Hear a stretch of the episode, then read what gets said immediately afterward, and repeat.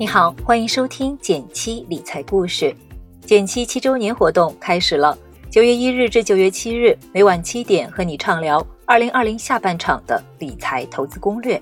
公众号搜索“减七独裁”，关注后回复“电台”知晓直播安排，再送你一份上万人点赞的理财工具包。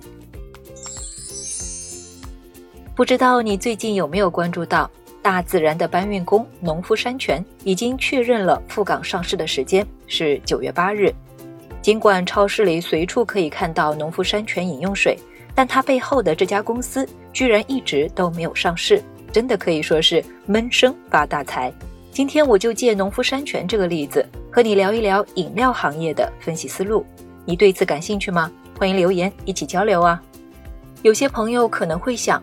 一瓶水或饮料最多也就卖个几块钱，这样到底能挣多少钱呢？事实上，卖水比你想象的要挣得多。之前，农夫山泉向港交所递交了一份招股说明书，从这份招股书中，我们可以了解到饮料行业大致的模样。农夫山泉的平均毛利率达到了百分之五十五左右，最赚钱的是饮用水，毛利率达到百分之六十。换句话说，两块钱的水。成本只有八毛钱，剩下一点二元都是自己赚的毛利。我也查了一下另外两个饮料巨头康师傅和统一的饮料业务毛利率，这两家只有百分之三十多，远低于农夫山泉。显然，农夫山泉不光是销量保持领先，它的赚钱能力在行业内也是排名第一。这里要做一个风险提示：节目中所提及的个股仅做事例参考，没有利益相关。投资有风险，决策需谨慎。提到农夫山泉，可能很多人脑海里首先会浮现红白绿包装的饮用水。实际上，农夫山泉不光生产饮用水，它也卖各种其他饮料，像农夫果园、东方树叶等等，这些我们熟悉的品牌也都出自他家。当然，从整体来看，农夫山泉主要还是卖水的，饮用水占了它近六成的营收。茶饮料、功能饮料和果汁等其他饮料加起来占了剩下四成。那么，它的这些饮用水、饮料在市场上到底卖得好不好呢？根据招股书上的信息，农夫山泉的包装饮用水排名行业第一，而且是连续八年保持龙头地位。其他品牌的饮料表现也不错，市场份额可以排到行业第三。看了它的招股书，我发现农夫山泉的经营思路很清晰。它没有过于依赖单一产品或品牌，而是适当的拓展了一些相关市场，发展出若干个子品牌，比如东方树叶、尖叫、农夫果园等等。因为品牌多，产品覆盖广，消费者的选择余地也就大了。无论是日常生活中还是旅行路上，便利店里两块钱一瓶的农夫山泉几乎可以适用于所有场景。如果你喝腻了白水，想喝一点有味道但又不那么肥宅的饮料。那么很可能你会买一瓶五元以上的茶饮料，既解渴又感觉热量没那么高。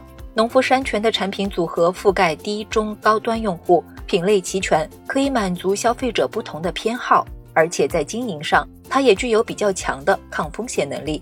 随着农夫山泉的上市，越来越多优秀的食品饮料公司进入到我们的视野中。九月四日晚上七点，我们准备了一场关于股票投资的直播。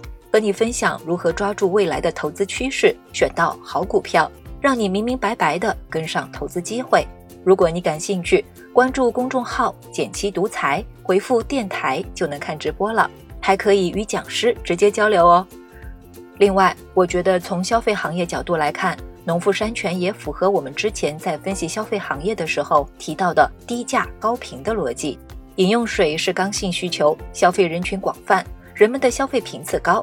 又由于它的价格相对较低，人们对这类低价高频的消费品的复购率就比较高，可以形成稳定的重复性消费。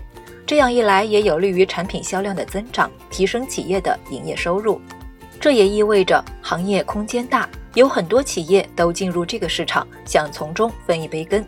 但经过多年的激烈竞争，农夫山泉通过品牌和渠道两大护城河，打下了自己的一片天地。成为行业中少数几个王者。如果你想投资饮料行业的公司，不妨可以从营销渠道两方面看看它是不是胜过同行业公司。当然，毛利润也很关键，毕竟故事讲得好，渠道铺的再多，最终还是要看赚钱能力是不是真的强，这也是决定股价的重要因素之一。以上是我在看上市公司时候的一个分析思路，分享给你，希望你能有所收获，并在实践中经常运用起来。要知道，买股票不是简单输入一个代码，按下买入键那么简单。喜欢今天的节目，请你帮我点个赞，给个鼓励。好了，今天就到这里了。最后再提醒一下，微信搜索并关注“减七独裁，记得回复“电台”，你真的会变有钱哦。